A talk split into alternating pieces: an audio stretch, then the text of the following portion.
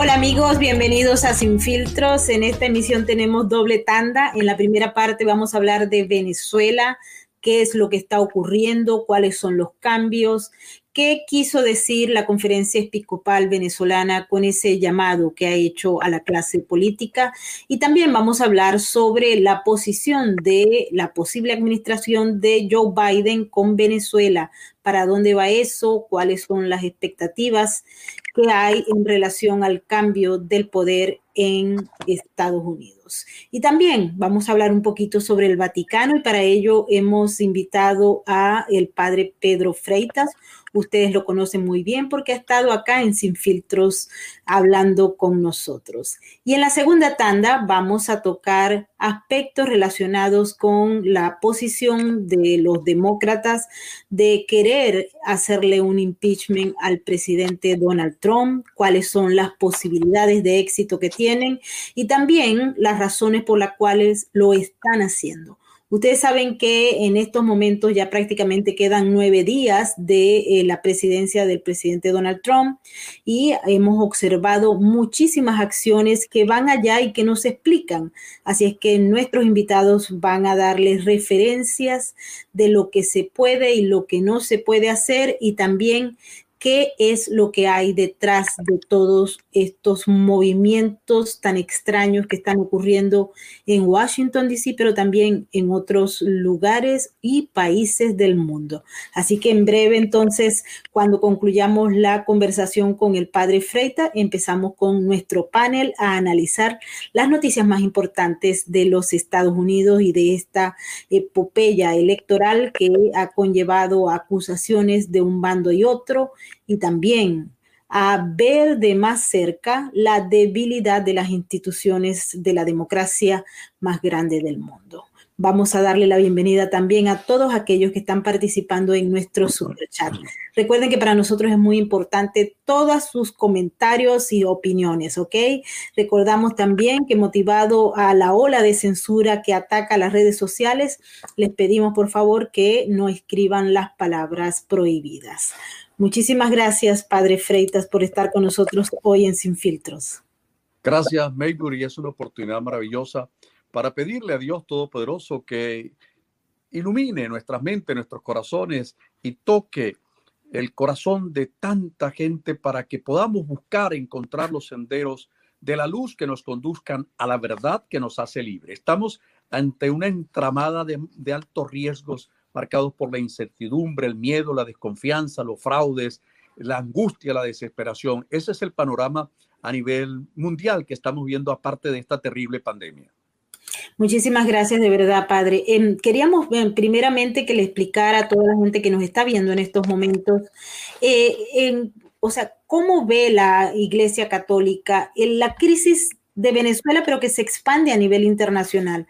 Hemos observado eh, cómo el régimen de Nicolás Maduro ha incrementado su represión a los medios, a los políticos, a la sociedad toda, incluyendo también a las personas que eh, de alguna manera han querido participar en la búsqueda de soluciones.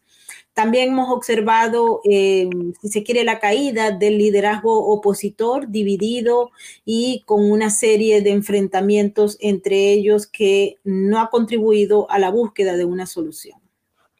Bueno, ante todo, de verdad que eh, desborda de nuestra capacidad de análisis poder dar una respuesta satisfactoria que nos ayude a interpretar y comprender la terrible situación que vive Venezuela. Desde nuestra perspectiva vemos que ya es urgente, es necesario un cambio de estrategia porque Maduro representa las fuerzas diabólicas de las mentes criminales que van acelerando el proceso de implantación de un Estado comunal a través de la represión, la persecución, la censura de todos los medios de comunicación social. Por lo tanto, es una oportunidad en la que nosotros podamos expresarnos todavía mientras podamos respirar y tener una posición clara y firme. La iglesia ha sido bien clara, primero ah, aceptando que tenemos un régimen ilegítimo, que Maduro es un usurpador, que no hay una clase dirigente que ha estado a la altura para afrontar los graves problemas y buscar las posibles soluciones de todos los venezolanos. Estamos entrampados ante un régimen totalitario, criminal, dirigido por mentes criminales de delincuentes, porque en Venezuela se perdió el Estado de Derecho, se perdió la República, no existe constitución, sino que estamos en manos de bandas de delincuentes que han secuestrado todos los poderes, tanto la Asamblea Nacional, ahora vemos a los hermanos nefastos, como bien los, lo, ha titulado la colega periodista Ibilice Pacheco en su última obra, Los hermanos siniestros, ¿no? Este Jorge Rodríguez, la Dercy Rodríguez. Por lo tanto, lo que tenemos que preguntarnos todos los días, ¿por qué los venezolanos al comenzar este año tenemos que resignarnos nuevamente a proseguir este calvario con estos delincuentes sin que tengamos la posibilidad de organizar a la sociedad civil para que podamos buscar y desarrollar con los hombres más talentosos y las mujeres más capaces de ponerlos de acuerdo para construir un proyecto de país. Lamentablemente, de un lado y del otro, no sabemos en quién confiar, no hay liderazgo. Ya Leopoldo se desinfló, Guaidó ya fracasó, fue, fue una bandera, un saludo a la bandera, que cada día crecen los desencantos, no le han hablado claro al país, dónde están los recursos, las denuncias de corrupción. Vemos, vemos que este reflejo en estas elecciones mm, eh, erráticas, como siempre, porque ellos son manejados sobre todo por la falacia, la mentira, el error, la intención de dañar. Vemos ahí ese bandido delincuente este, que es el reflejo país de Hidalgo Bolívar, ahora vicepresidente de la Asamblea Nacional, y su hija, por otro lado, Patricia Bolívar, creo que se llama Patricia Bolívar, la hija que también confrontando en dos bandos. Es el reflejo del país. Familias divididas, familias confrontadas, porque no han perdido el objetivo. No existe familia, no existe patria, no existen instituciones. Lo que existe es un anhelo del poder. Por eso nosotros, ante, esta, ante estos riesgos de querer implantar, que no han querido, ya ellos tienen un proyecto y un plan definitivo de implantar un Estado comunal, de reforzar el totalitarismo comunista, condenado con firmeza para someter al pueblo a la mayor miseria y a la mayor situación. Entonces, este Estado comunal que, viola todos los derechos de los ciudadanos y de la Constitución, de las leyes de la República, tenemos que enfrentarlo, pero mientras nosotros sigamos con esta cuerda de politiqueros baratos, de oficio, llámese Guaidó, llámese Leopoldo López, llámese toda esta corriente de Capriles, tenemos que desenmascararlo porque esto es una de las, de las razones fundamentales de, un patriota, tratar de luchar para desenmascarar aquellas mentiras, aquellos hechos que están destruyendo el país, aquellos vendepatrias, aquellos traidores, el mayor, las mayores traiciones que se han hecho contra la República de Venezuela, las sigue cometiendo. ¿Cómo hemos permitido que un usurpador, un tipo que todavía no sabemos si su identidad es venezolana o es colombiana, que es más colombiano, aunque en Colombia ojalá nos hubieran prestado Álvaro Uribe Vélez, o a tantos otros buenos políticos, pero nos vieron la peor de las calañas. Esto es una plaga. El peor que la pandemia ha resultado el régimen de Nicolás Maduro y los otros seguimos bailándole al son. Esta represión, las muertes ahorita que acaba de suceder en La Vega. Esto es un estado criminal donde hay ejecuciones extrajudiciales y vemos qué dice la oposición. Sacar, volver a sacar los piticos, las banderas. Guaidó ya no tiene fuerza. Guaidó ya no es creíble todos los que lo están acompañando y entonces no tenemos Asamblea Nacional, no tenemos Tribunal Supremo de Justicia, porque desde adentro, desde la oposición, han buscado por injerencia de terceros, ahí está Gorrín financiando a todos los, los millonarios de los ladrones, estos delincuentes, es los que han llegado a penetrar y destruir lo poquito de legalidad que teníamos. Ahora hay que refundar la República, hay que refundar todas las instituciones, pero para esto, con todo respeto, Maybor, te agradezco todo el esfuerzo y la lucha que ustedes hacen desde los medios paralelos, que llamémoslo así, porque los medios transversales están secuestrados. Tenemos que ponernos de acuerdo porque en Venezuela no hay salida política, electoral, ni de negociaciones, ni de acuerdos. Hay que utilizar la fuerza, pero como la fuerza no la tenemos nosotros, sino que está en manos de unas Fuerzas Armadas desmanteladas, una cuerda de militares traidores que han vendido la patria, que se han sometido a un régimen porque su único ídolo es el narcotráfico, el tráfico de armas, la violación de derechos humanos para secuestrar y permanecer en el poder por el mayor tiempo posible. El drama es terrible, terrible, y este año no veo que se avisore una solución posible. Todo lo que, lo que se agrava es que se está extendiendo la agonía del pueblo de Venezuela y ahora con el panorama de incertidumbre que se vive en los Estados Unidos de Norteamérica, la, Venezuela se está hundiendo y no podemos seguir siendo como Cuba, ese corcho, ese colcho que se hunde y flota, que se hunde y flota, porque los políticos, los politiqueros de oficio, todos estos que nos ha acompañado, llámese Rosales, tienen nombres y apellidos. ¿Por qué no los desenmascaramos? Ahí tenemos a Diudalco Bolívar, ahí tenemos a Arias Cárdenas, ahí tenemos.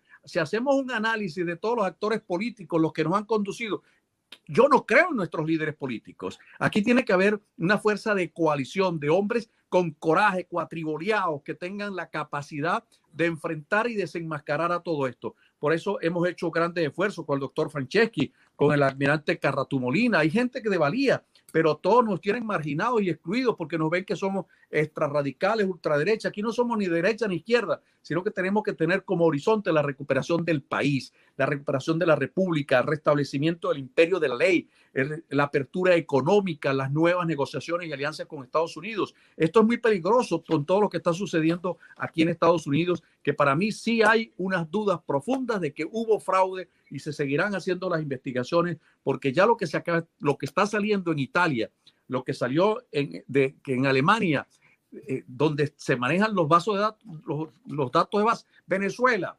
Venezuela es un país ya experto en, en exportación de los mecanismos o las herramientas para imponer un totalitarismo electoral en el mundo.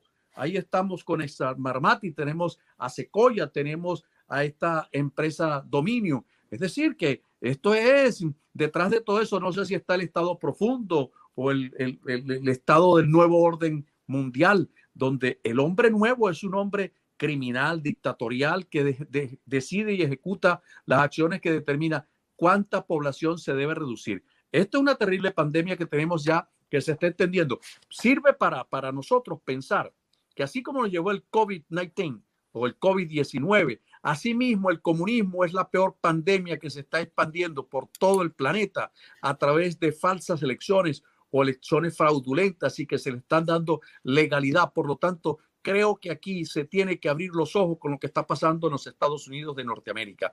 Tiene que abrir, porque si esto pasa en Estados Unidos, si se logra demostrar, verificar que hubo fraude, que hay elementos suficientes para seguir demostrando, las pruebas tendrán esto no termina, esto es parte de una película. Por lo tanto, yo no quiero emitir todavía una opinión anticipada antes que los organismos de justicia y los organismos internacionales logren verificar, pero en, nuestro pueblo se dice que cuando el río suena, piedras trae. Entonces, aquí hay eh, lo difícil es demostrar dónde esconden el fraude. Hemos hecho un trabajo muy serio con científicos como, ejemplo, como ejemplo el ingeniero Guillermo Salas, con, el cual he compartido muchos de los procesos electorales en Venezuela. Se ha hecho una demostración científica del ámbito físico, matemático, de cómo estas empresas son capaces. Eso es como las loterías. Veamos el Megamillion cómo está saliendo ahorita o, el PowerPoint. Son loterías que sortean cuando ellos decidan, van a salir el número que ellos quieran y los resultados que ellos desean, el lugar donde ellos van a decidir. Pues ese mismo modelo, acuérdense del, del Kino, del quino en Venezuela que lo inventó Nelson Merentes, que fue presidente del Banco Central de Venezuela. Estas son mentes verdaderamente inteligentes, muy astutas para el mal, para someter, para engañar y para cometer fraude. El país no les importa nada. Su nuevo ídolo es el poder, es el dinero, es la dominación. La persona humana es algo superfluo. Por lo tanto, la iglesia tiene que seguir manteniéndose de pie para que este 23 de enero no volvamos a otra fecha, sino que nos pongamos de acuerdo en todas las organizaciones políticas, sociales, sin colores y sin distingos de colores partidistas, para establecer una alianza y llegar a un acuerdo. Ah, nos levantamos, no podemos seguir soportando esta ignominia, esta pandemia del castrocomunismo. Tenemos que salir de Maduro y de todos los acólitos del demonio, pero para ello solo no podemos. Ahora toda la cosa está en stand-by, el juego está suspendido porque Estados Unidos, que es el aliado principal nuestro, ahorita quedamos en el limbo. Habrá que ver cuáles son las acciones o las nuevas conformación del gobierno. Por eso pidemos a Dios. Yo no tengo grandes esperanzas que con estas nuevas alianzas de este país, Venezuela sea un eje eh, de, prioridad para ellos. No, Venezuela es, es el eje fundamental de un proyecto mundial que es una lucha contra Occidente. Ojalá que los americanos abran los ojos y entiendan que esto es un proyecto global para destruir y atacar el occidente, comenzando por Europa y Estados Unidos. Y dentro de eso está Rusia, está China, está Irán, está Bielorrusia. Y no podemos seguir siendo ingenuos. Esto nos tiene que llevar a nosotros una reflexión sin caer en el fanatismo y en la polarización de que si soy de este lado, que soy, está en riesgo la democracia más estable de la historia de la humanidad, está en riesgo las mismas instituciones. Vean que este panorama de incertidumbre está poniendo a tambalear. Estamos ante un sismo, es decir, pareciera que estamos sentados, eh, en un volcán en erupción, un volcán de alto peligro que va a tener efectos sobre todo el hemisferio y sobre todo el mundo. Pues no podemos estar ingenuos, pues estas angustias encuentran eco en el corazón mío y en el corazón de la iglesia, porque no somos ángeles, estamos anclados con los pies en esta tierra. No podemos seguir elevando oraciones creyendo que, como dice la canción de la primera,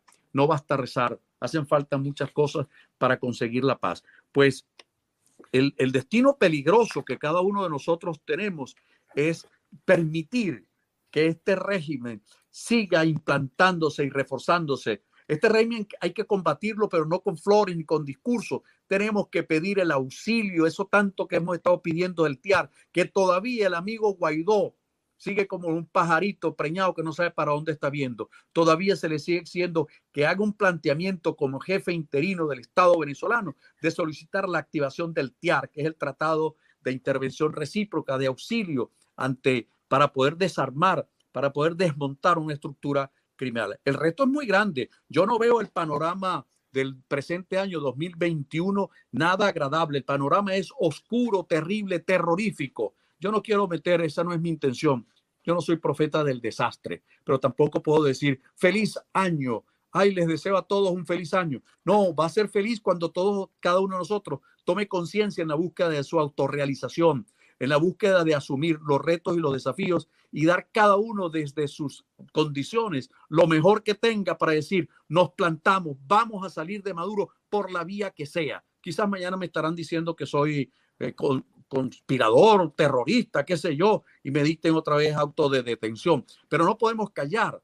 Tenemos, como nos dice el profeta Isaías, ponte de pie, levántate, alza tu voz como trompeta. Los venezolanos tenemos que sacudirnos tanto de los políticos que no nos han servido, que son corresponsables de este desastre, porque han cohabitado, han cohabitado y se sostienen gracias a sus alianzas, a esa infidelidad, a ese concubinato que han tenido por durante tantos años con el régimen. Por eso ya no tenemos que tener miedo, porque me atacan cuando yo digo que, que Leopoldito negoció, que el otro negoció, que Capriles sigue en el juego. Pues entonces, ¿quiénes somos? Vamos a seguir dejando que nos sigan metiendo el dedo en el ojo, que nos sigan engañando, que nos sigan tirando por un barranco y Venezuela en un despeñadero que no sabemos hacia dónde va. Los venezolanos merecemos un destino mejor. Yo anhelo regresar a Venezuela, pero regresar a Venezuela donde existan las instituciones, donde haya posibilidades de caminar con libertad, donde, vea, ¿qué han dicho? ¿Qué ha dicho el gobierno y qué ha dicho la oposición? Con, este naufragio de estos 32 venezolanos huyendo. Somos los nuevos balseros del siglo XXI. Entonces, ¿qué podemos hacer? Ayúdanos, ayudémonos. ¿A qué? A pensar, a reflexionar, a descubrir que tenemos que ponernos de pie y no podemos conformarnos ni resignarnos. Tenemos que revelarnos y entrar en una resistencia activa que lleve a la, al desalojo de estos delincuentes, empezando por Nicolás Maduro, que pueda cumplirse y ejecutarse esa sentencia que desde hace dos años dictó el Tribunal Supremo de Justicia en el exilio, de darle 18 años de cárcel, que todavía es poquito para los crímenes que ha cometido este maldito desgraciado de Maduro. Así lo tengo que llamar y no me arrepiento de considerarlo. Malditos son ustedes, malditos todos los que oprimen a nuestro pueblo, malditos los traidores de la patria, maldito el soldado que dispara contra el pueblo indefenso, maldito todos aquellos como esa Iris Varela, como esa Darcy Rodríguez, como todo. Hay que llamarlos con nombres y apellidos. Ya estoy agotado, cansado, como está el pueblo venezolano, que no podemos resignarnos ni callar. Tenemos que alzar nuestra voz, aunque nos digan lo que digan. A Cristo también lo condenaron por decir la verdad. Pues, Maybor, yo creo que tenemos una responsabilidad para este nuevo año. Despertar la conciencia, darle ánimo, darle esperanza, que cada uno decide si quiere ser feliz, pero para ser feliz tenemos que vivir bien y hacer el bien. Con el mal no se puede negociar. Con el diablo no se puede seguir negociando. Ya llevamos 21 años en esta tragedia que esta es la peor pandemia que le ha pasado a los venezolanos. Y resulta que el demonio es tan inteligente y tan astuto que esta pandemia del COVID-19 le ha caído como anillo al dedo a este régimen eh, de verdad, de genocida. Vemos como ahorita se nos acaba de morir el viernes pasado el arzobispo, el obispo de Trujillo, Monseñor Castor Osvaldo Azuaje, obispo de Trujillo, con 69 años de edad, le dio el COVID. El padre Arellano en el Táchira el jueves pasado fue enterrado. Tantos sacerdotes que han muerto y no se les dice nada ni se les da cobertura en la prensa, porque las cifras son infladas, son no son reales. Están ocultando la verdad porque la vida humana las personas no les importa. Los niños, los ancianos, no importa que el pueblo se esté muriendo de hambre, no les importa la economía y no les importa que el narcotráfico haya secuestrado casi todos los espacios y estados del país. El país está desmembrado, la república está entregada por sectores en el sur del país hacia Ciudad Bolívar, toda la, zona minera está entregada a la FARC, el LN, a la China, a Irán. Ustedes como periodistas saben mucho de eso. Yo soy comunicador también y me preocupo por, por estar informado, pero esto me hierve la sangre y no puedo empezar diciendo, que, que esto es un año que va a ser feliz. Mentira, esto va a ser un año de un tsunami político, pero qué bueno que venga ese tsunami para poder sacar y desalojar a todo esto y empezar un proceso de renovación y de rescate de la República. Eh, padre, a esta hora le damos la bienvenida a nuestro colega y aliado de Libres 2.0, Luis eh, Martín, el padre eh, Pedro Freitas nos está justamente explicando todo lo relativo al caso Venezuela. Buenas noches, Luis. ¿Qué tal? Buenas noches. Pues lo estaba escuchando muy atentamente y simplemente apuntar que la esperanza nace de ver hacer a la gente lo correcto. Cuando ha dicho, dice, yo no vengo aquí a, a decir que qué bien está todo y tal, pero la esperanza nace precisamente de ver a gente ejercer con coraje eh, el ejercicio de su humanidad y decir la verdad. Y yo personalmente eso lo agradezco. Un placer, eh, Padre Pedro.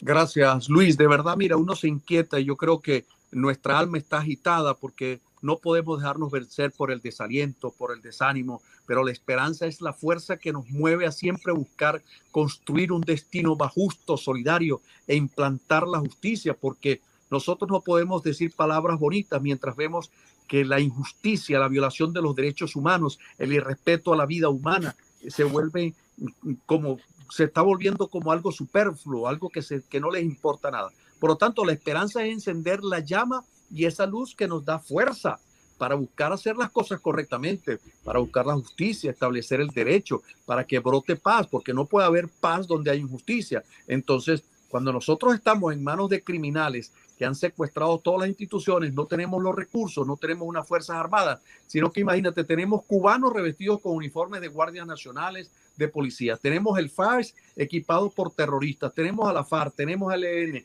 tenemos Al Qaeda, tenemos a Hamas, tenemos Venezuela es el epicentro de toda la organización del Foro de Sao Paulo, que integra todos los movimientos terroristas, guerrilleros de ultraizquierda del mundo y que están penetrando España, están penetrando Italia, están penetrando los Estados Unidos de Norteamérica. Entonces, ¿qué hacemos? Decir, ay, no, no, no, hago nada.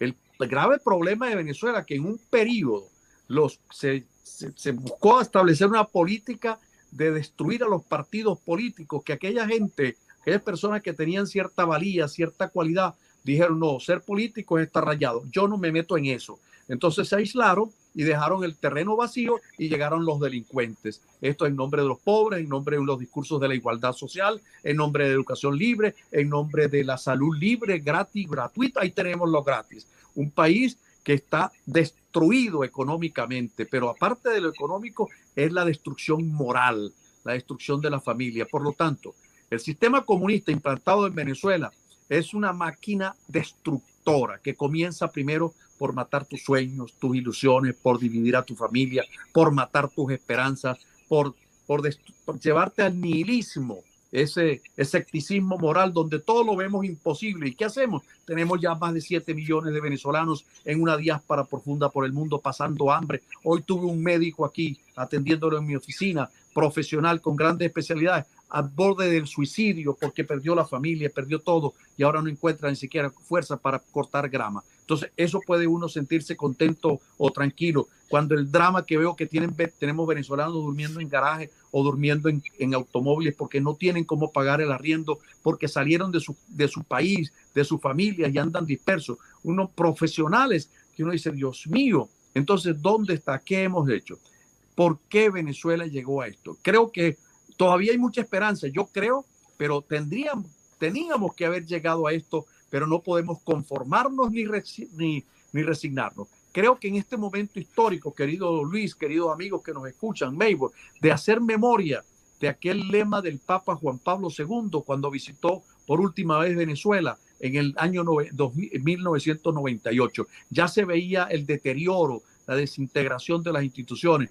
El gran lema del Papa fue Venezuela, despierta y reacciona. Es el momento. Todavía no hemos reaccionado. Nos hemos dejado contaminar y los políticos de oficio, los politiqueros, porque yo tengo que subrayar que la política es una de las virtudes más nobles del ser humano, porque tiene como objetivo fundamental buscar el bien común, implantar la justicia, trabajar por el derecho y los derechos de cada ciudadano, los derechos políticos. ¿Cómo es posible que un comunicador social tenga que ser como acaba de pasar con diversos medios de comunicación en Venezuela? Lo primero que hace un sistema de esto es secuestrar los medios de comunicación, quitarlos para montar una hegemonía comunicacional. Frente a eso no podemos resignarnos. Yo creo en la pluralidad, en la diversidad de ideas, pero esta gente no tiene ideas. Aquí la gente lo que tiene es la mazmorra, lo que tiene es la idea, es la hoz y el martillo para doblegar, para sacrificar, porque esto es un sistema estaliniano. Lo ha venido estableciendo eh, el nuevo Hitler latinoamericano, este maldito desgraciado de, Maduro. Es el Hitler que no le ha importado ir eliminando, descabezando, llevando como Goebbels a todos los que no les conviene, eliminándolos. Entonces, ¿qué hacemos? Esperar otro genocidio de otros 6 millones de judíos o 6 millones de venezolanos o de latinos para empezar a decir, a llorar como niños, aquello que no supimos defender como hombres. No quiero decirle a los venezolanos en cualquier lado que se encuentre. Mire, yo no represento ninguna corriente partidista, no defiendo que haya la raza, que haya, todos somos importantes, todos somos diversos, pero todos merecemos un destino mejor. Por lo tanto, no podemos callar. Tenemos que mantener esa voz firme hasta que no nos la silencie y nos la debemos callar después de tres días de estar muertos.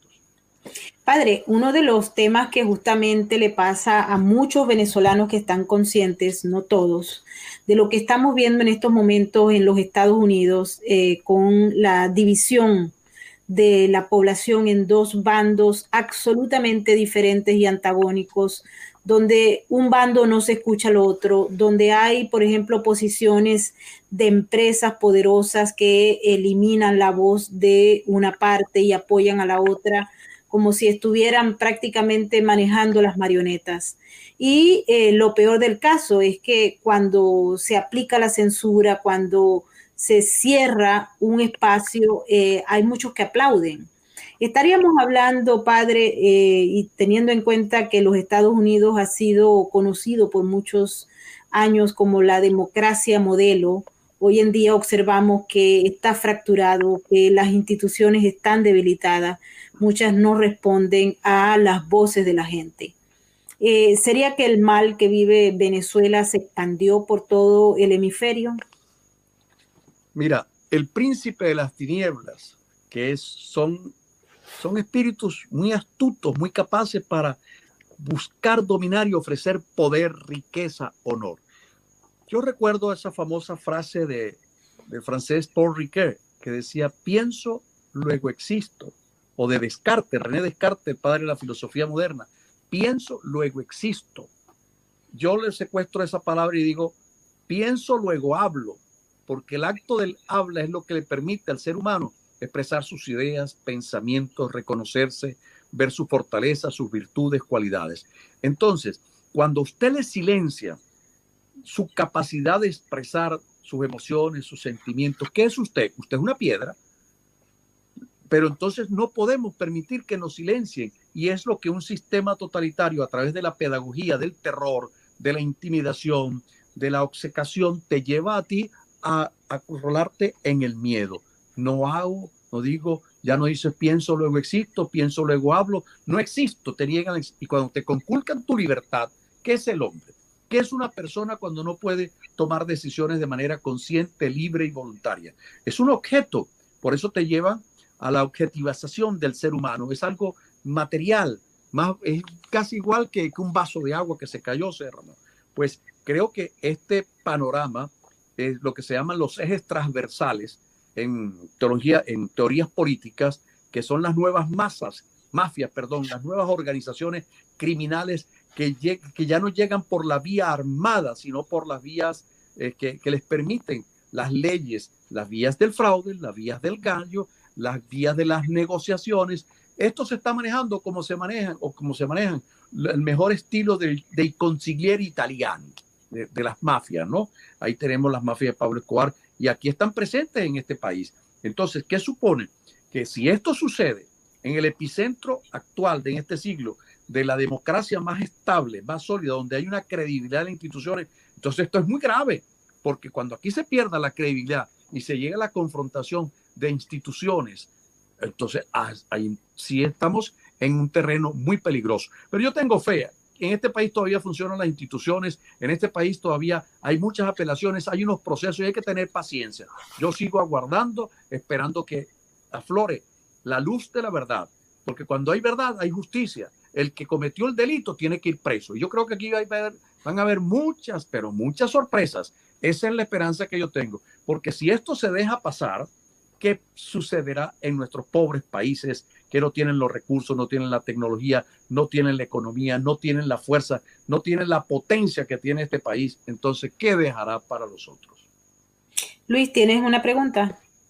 Sí, eh, bueno, la verdad es que al hilo de esta última reflexión que, que hace, en la fe en las, en las instituciones, que yo creo que están un poquito en entredicho. Comparto su diagnóstico de que nos esperan bastantes sorpresas, pero sí que me gustaría saber su apreciación acerca de la gente, porque yo creo que está siendo eh, como muy paciente, ¿no? Y, y, bueno, yo veo dos, por, por un lado veo que que están muy nerviosos, que quieren sacar como sea esta administración antes de tiempo, horas, días si se puede antes. Y por otro lado, pues yo veo que están intentando ejercer un control sobre, sobre la gente. Y yo la verdad es que, pues en lo que tengo fe es en la presión de la gente y que realmente se puedan mover y puedan, y puedan activar todas estas sorpresas. No sé qué piensa al respecto, porque yo creo que las instituciones andan un poco faltas de ayuda, quizás. Mira, aquí va a haber un revolcón, revolcón tremendo, porque el pueblo americano es un pueblo que ama la libertad, es un pueblo que tiene identidad histórica, es un pueblo que siente que lo de, ese sentido profundo de pertenencia, de patriotismo, que está reconociendo y viendo que hay fuerzas malignas, injerencias extranjeras, injerencias empresariales. Hay un conjunto de elementos que lamentablemente, y gracias a Dios, yo no soy ni de la CIA, ni de la FBI, no soy de ningún organismo policial, pero uno está viendo una reacción muy importante de la gente. Aquí la gente no se chupa el dedo. Aquí la gente no se chupa el dedo. Esto sabe esperar pacientemente. Creo que todas estas provocaciones, yo no estoy de acuerdo con el impeachment que le quieren dar al presidente de los Estados Unidos de Norteamérica, Donald Trump. Es un hombre que ha sabido luchar, es un hombre que ha, que ha tenido como claro objetivo hacer de América cada vez más fuerte, más segura, más estable. Pero bueno, yo no soy, yo tengo poco tiempo en Estados Unidos, no tengo la autoridad moral ni política, estoy hablando como un simple ciudadano, pero tengo mi corazoncito, ¿verdad? Yo tengo mi corazoncito, tengo mi forma de interpretar, tengo mi esperanza y yo creo que aquí va a pasar algo maravilloso. Eh, mucha gente se ha hecho expectativas con, por ejemplo, eh, la administración Biden hacia Venezuela. Eh, hay algunos que ya están diciendo, bueno, van a legalizar a todos los ilegales, eh, nos van a dar un TPS, etcétera. Pero también nos preocupa las últimas designaciones que ha hecho Biden, particularmente eh, la de la CIA, porque ha nombrado a un individuo que tiene una larga carrera diplomática y eso lo vamos a hablar a posteriori nosotros acá en Sin Filtros, pero quiero hacerle la referencia por el hecho de que esta persona ha estado cercana a todo lo que es la parte de la política de Irán en la era Obama y eh, no solamente el acuerdo con Irán, sino también relaciones cercanas con los que hoy en día se consideran enemigos de los Estados Unidos. Aquí estamos hablando y hoy el secretario Mike Pompeo, el secretario de Estado, ha reforzado su eh, propuesta de que los Estados Unidos está siendo atacado por sus enemigos. Y los enemigos principales son justamente China e Irán. ¿Qué va a ocurrir? Hasta el momento no se sabe, pero las expectativas de que haya una transformación para que Maduro salga del poder es cada vez más débil. Hemos observado también las personas que están acompañando a el equipo de transición de Biden. Eh, se ha prometido algunas cosas, pero eh, hay una posición sobre Cuba, sobre Irán, sobre China, que no se corresponden a lo que muchos están esperando de esa posible nueva administración. Mira, yo creo, queridos amigos, que aquí viene lo mismo que hizo Obama, la política, la diplomacia del guabineo, del guabineo, porque mucha gente en este populismo folclórico que ha invadido América Latina y a muchos países, tanto en Europa, ahí está el Cinco Estela en el poder en Italia, ahí tenemos al grupo Podemos en España, ahí tenemos, mientras los países que, que, que vivieron como Hungría, lo que es los regímenes totalitarios del comunismo no quieren saber nada de esa dosis, más bien condenan todo ese tipo. Entonces, ¿qué esperan los, las sociedades parasitarias? ¿Qué es lo que estimula el populismo?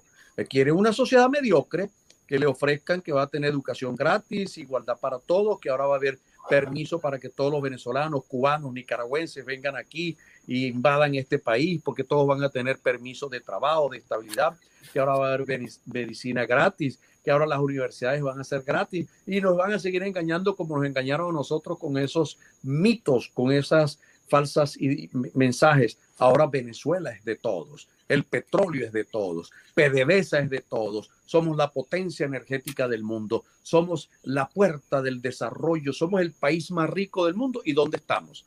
Entonces yo creo que hay que desmitizar todo eso que estimula el populismo. Lo que está ofreciendo y que va a ofrecer Biden no tiene capacidad ni recursos. Este país va a entrar en una recesión y una estanflación terrible por las ofertas que está haciendo, porque no hay. Entonces va a haber una inflación, va a haber el dólar, se va a, va a empezar un proceso de devaluación, porque van a empezar, ya van a empezar a pedir que aumenten los, los, sueldos mínimos a 15, 20, 30 dólares. ¿De dónde van a salir esos recursos? ¿Dónde están los fondos bueno, eso es un tema que ya se lo dejo para los grandes economistas que tienen capacidad para interpretar estas áreas. A mí me, me interesa más el proceso de reconstrucción de este país y de fortalecimiento de las instituciones democráticas, como el Tribunal Superior de Justicia, como es el Congreso de la República, como es el Capitolio. Yo creo que esto va a, va van, a salir, van a salir cosas bien importantes porque no se puede jugar con el destino de un país.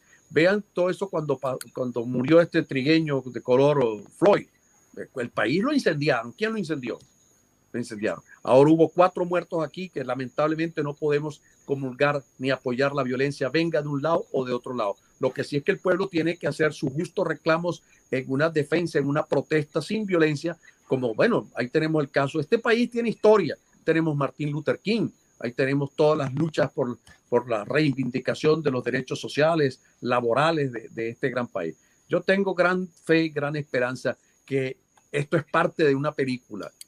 El juego está vivo. Luis, adelante. Sí, bueno, lo primero darle las gracias a, Gladys González, tienes por ahí un, comentario patrocinado. Y, y, bueno, la verdad es que la verdad es que yo no puedo lamentar escuchar estas palabras porque cuando habla de Podemos en el repaso por España, aquí que los andamos sufriendo y que justamente están aplicando estas medidas, pues andamos sufriendo precisamente esos, esos efectos devastadores. Y, hay que decir que lamentablemente el mercado, pues que es previsor, pues ya está tomando sus medidas con las nuevas, con eh, ante el, posible escenario y, esa posible devaluación del dólar de unos días para acá sí que ha sido un poquito más, un poquito más débil, lamentablemente, y es una, es una cosa que, que es terrible. Bueno, eh, sí que me gustaría decir que yo creo que hay que ser conscientes que todos los sistemas totalitarios tienen una, retórica del dictador. Y, y siempre se le llama algo, ¿no? Desde los sistemas comunistas se ataca pues a las clases burguesas, al tal, al no sé qué, al no sé cuál, al capitalista, esto, lo otro, al que disiente en Venezuela, pues se le llama, pues eso, pues extrema derecha, es simplemente disentir.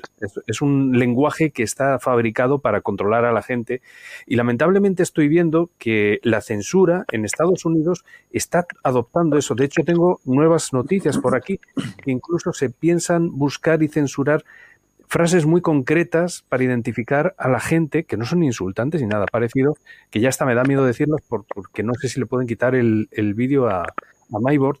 Y el hecho es, es, eh, es, pues también preguntar cómo está viviendo, cómo está percibiendo que esta merma tan increíble de libertades, yo creo que es presionar el émbolo muchísimo, ¿no? O sea, ahora mismo la gente, yo creo, me está sorprendiendo, de hecho, el...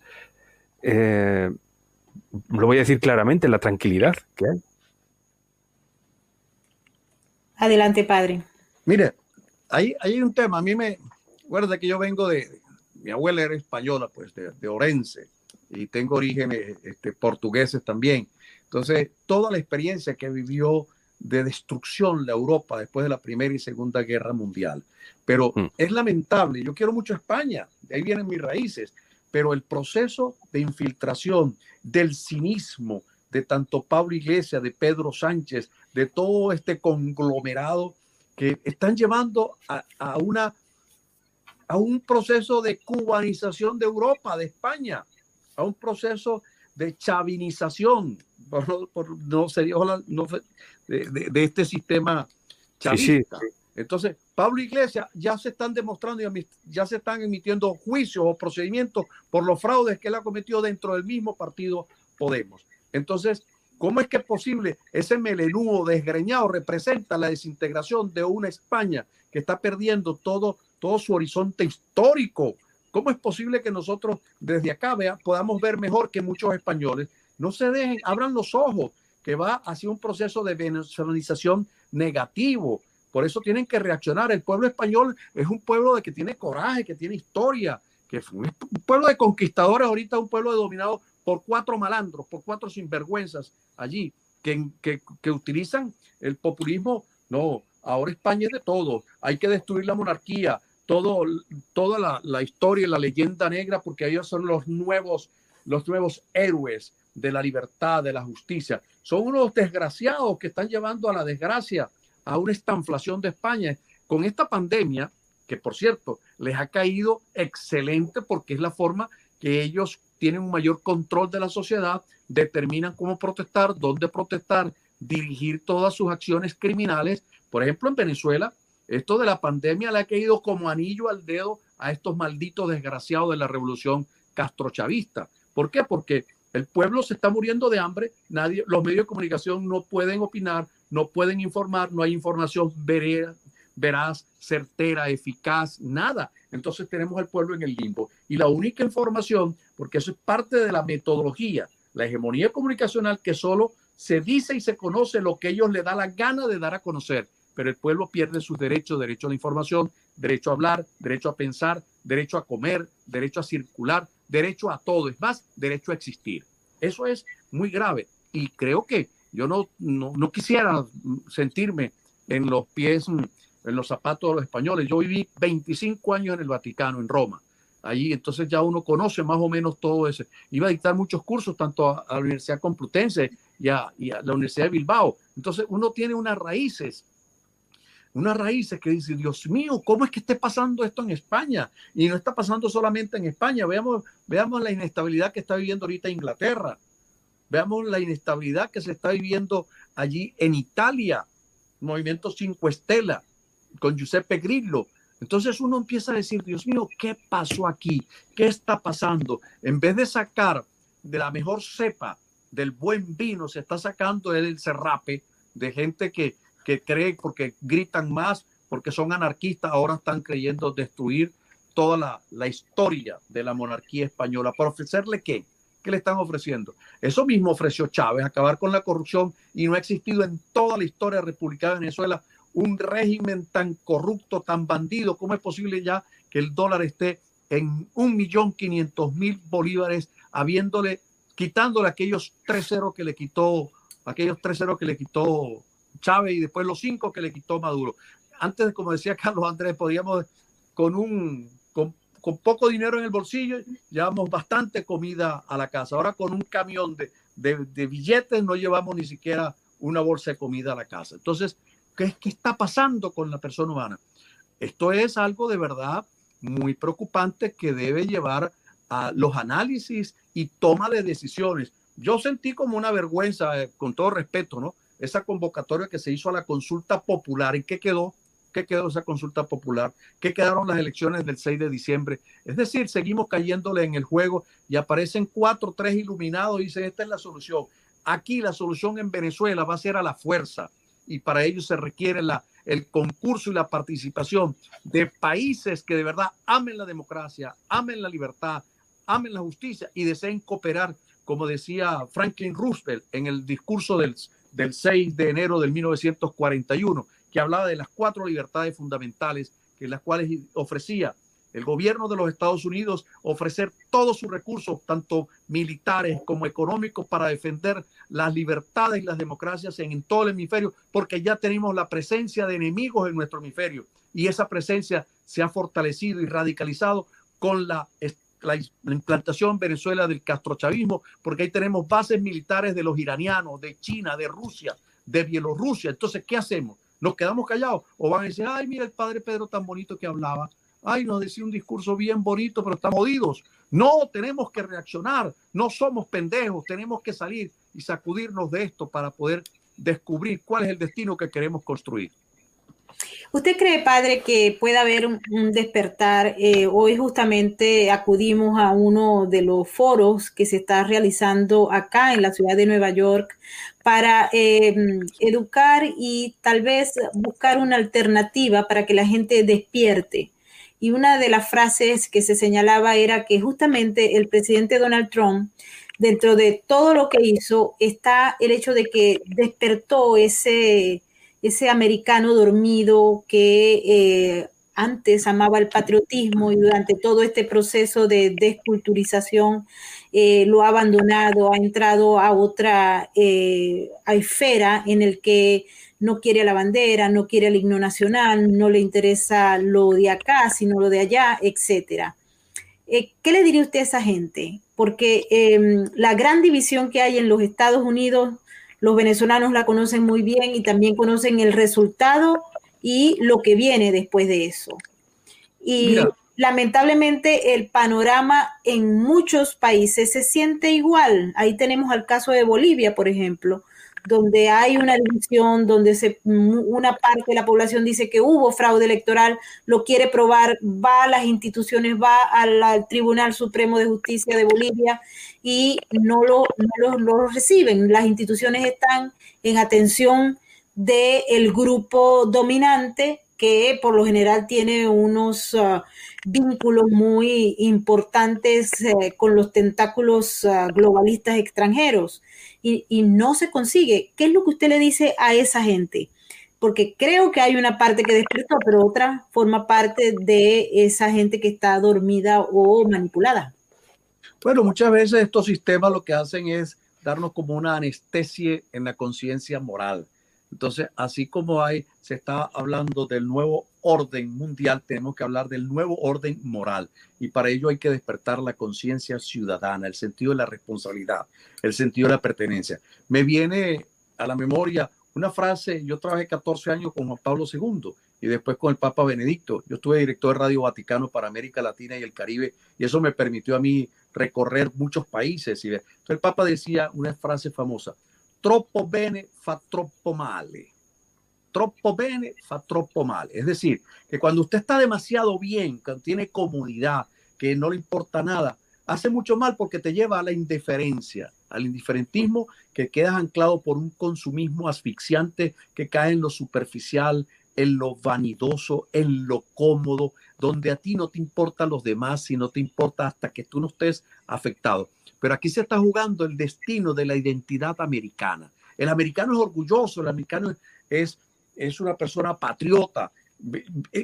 No podemos ignorar que este país tuvo que enfrentar dos guerras mundiales y dónde está parado. Tenemos que reconocer que China tiene una presencia muy peligrosa y que su ambición es llegar a ser la primera potencia mundial en los próximos dos años. Y para eso tiene alianzas estratégicas con Turquía, con Irán. Y Venezuela tiene el epicentro. Tenemos bases militares de Irán en Venezuela. Tenemos la presencia china que es muy fuerte, pero se, se banaliza que dice, no, no, eso no es mentira, eso es falso. No, no. Y la presencia, vaya por el por cualquier pueblito que usted quiera en Venezuela, desde el oriente, desde las costas venezolanas hasta los Andes, en cualquier pueblito hay un negocito chino, donde esa es una forma de penetración y de presencia. Es decir, tenemos una invasión terrible de chinos, de iraníes, de bielorrusos, de colombianos, de la FARC, del LN, de Al Qaeda.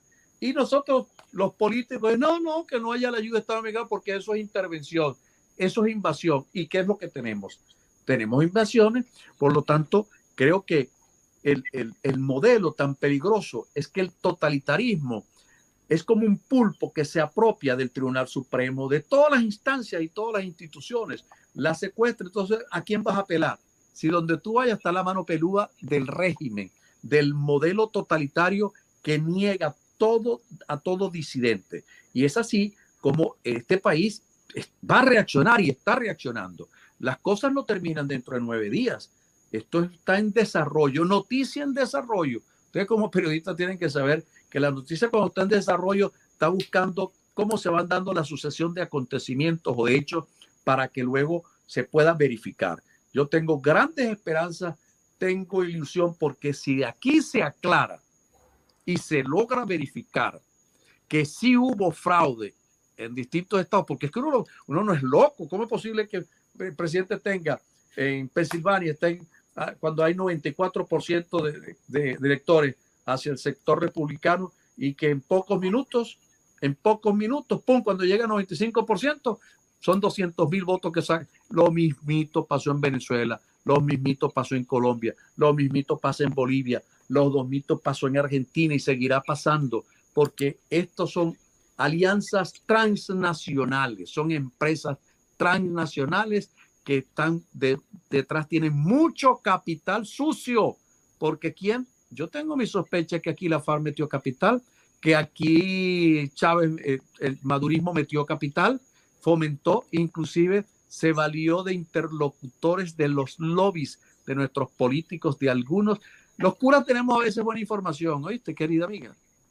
Así es, padre. Em, bueno, Luis, no sé si tienes otra pregunta para el padre Freites.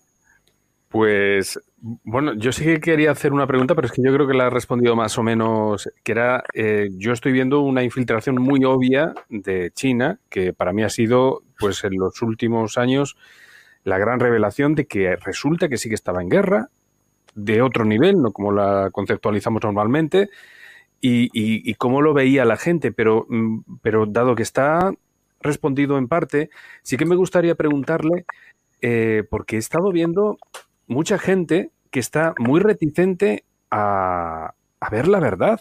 Entonces, un poco en la línea de lo que, de lo que estaba, de lo que estaba diciendo, eh, yo, mi sensación es, y, con lo que preguntaba eh, yo sé que la pregunta es muy dura, pero ¿ha despertado ya toda la gente que iba a despertar? Es decir, el resto de la gente la veo con un pulso tan duro, con una indiferencia tan grande, con una laxitud hacia todo lo que pasa, que, les es tan ajeno, que a mí me da la sensación que las cuentas ya están echadas. Y, siento ser tan pesimista en ese aspecto, pero, pero me gustaría conocer su, su posición al respecto. Hay un virus que está circulando que también es de origen italiano, el menefreguismo. ¿Qué menefrega? ¿Qué me importa? Es decir, que es una actitud de indiferencia, que ya no le importan los problemas. Cuando tú hablas de la, de la presencia china, mira si ellos tienen bien definidos sus objetivos, que hasta infiltraron a la iglesia. Hace dos años hubo acuerdos secretos entre el Vaticano y China, donde se les dio facultad desde el Vaticano al gobierno chino que nombren obispo y crean nuevas dioses en China, desconociendo toda la violación, toda la persecución, los años de cárcel, el cardenal San. De, entonces, Beijing está determinando nuevas acciones y van creando la iglesia popular, que Chávez, por cierto, ahí me tocó enfrentarlo muy de cerca cuando pretendió crear la iglesia paralela a través del Parlamento Interreligioso de la República Bolivariana de Venezuela. Es decir, ellos tratan de crear organismos paralelos y crean, cambian las instituciones, cambian la moneda, cambian los, los símbolos patrios, cambian la constitución, cambian las leyes, cambian, cambian los, los nombres de las calles, de todo, porque así te tienen una inestabilidad permanente que la gente con toda esta autopista de la información no logra digerir y se dispersa y no vemos el objetivo. Y es con esto lo que yo quiero decir. El objetivo para nosotros los venezolanos tiene que ser claro. No podemos seguir esperando que sea Biden o que sea Trump o que sea Roosevelt o quien sea. Eh, somos los venezolanos primero los que tenemos que tomar la decisión voluntariamente. ¿Cómo es posible que nos resignemos a tres días, cuatro días de cola para poner unos litros de gasolina cuando la gasolina era la regalada, botada en Venezuela? Porque el país no les importa, han destruido todas las instituciones, todo el aparato productivo, se ha perseguido, se ha reprimido. La única que no ha podido destruir totalmente es la iglesia y la tienen de rodillas. Así es, padre. En, función de, ya nos queda pocos minutos eh, de esta parte, la primera parte del programa de Sin Filtros de esta noche, pero eh, quería preguntarle cómo ve usted el comportamiento del Vaticano. Eh, pues se ha observado los cambios drásticos que se han dado bajo el papado de Francisco, al igual que las declaraciones que son de un tinte político, pero de un tinte político que muchas veces está vinculado a lo que es este modelo de izquierda o modelo globalista para estar en la moda Inc. Mira, la iglesia tiene que estar eh, adaptándose a los cambios, a los procesos culturales, sociales, a las nuevas relaciones sociales, pero como una institución que no tiene como finalidad marcar las directrices políticas, económicas o tecnológicas para la reorganización de, de la sociedad, nosotros tenemos que ser anunciadores de la buena noticia del Evangelio de Salvación que tiene como su fundamento la implantación de la justicia. Cuando Dios Padre elige a Jesucristo como el verbo encarnado, implantará la justicia y el derecho, no para que venga simplemente a hacer simples milagritos u oraciones, devolver la vista a los ciegos. Devolver, devolver la vista a los ciegos no simplemente significa devolver la vista a aquellos que están participando de una ceguera física, sino devolver que se encienda la mirada de la conciencia de cada ciudadano para que aprenda a ver, interpretar y comprender su realidad y dar los mejores, lo mejor de sí mismo para poder cambiar esos procesos. Porque el destino de Dios es la, la gloria de Dios, es la felicidad del hombre viviente. Yo no creería en un Dios que sería feliz viéndome humillado, prisionero, destruido, derrotado, fracasado o aplastado. Dios es un Dios que se hace hombre para liberarnos de todas las estructuras del mal, de toda la estructura de la injusticia, de la maldad, de todo aquello que viola y le impide al hombre alcanzar su realización. Por lo tanto, la iglesia no puede ser indiferente ante el sufrimiento humano, pero no podemos simplemente dar discursitos, tenemos que ir formando y educando la conciencia de los ciudadanos. Y en este país, yo sí tengo gran esperanza que aquí va a haber un revolcón y un despertar del sentido de la identidad y de la, sí, de la identidad y de la memoria histórica, porque cuando no tenemos memoria no tenemos identidad, que es lo que, entonces los americanos, este es un pueblo de migrantes, pero también tiene una, una fortaleza y yo creo que para ellos es sagrada su libertad, su constitución y sus instituciones. Por eso no perdamos la esperanza. Labor y Luis, de verdad les agradezco porque ustedes hacen una labor titánica, una labor con pocos recursos, que no importa que, si te escuchan 10, 20 o 30, 50, como decía Google, hable que algo queda, hable, escriba, escriba que algo queda, diga, porque más fácil sería tomar la, la, posición cómoda, no digo nada, no me comprometo nada. Entonces es una actitud de cobarde.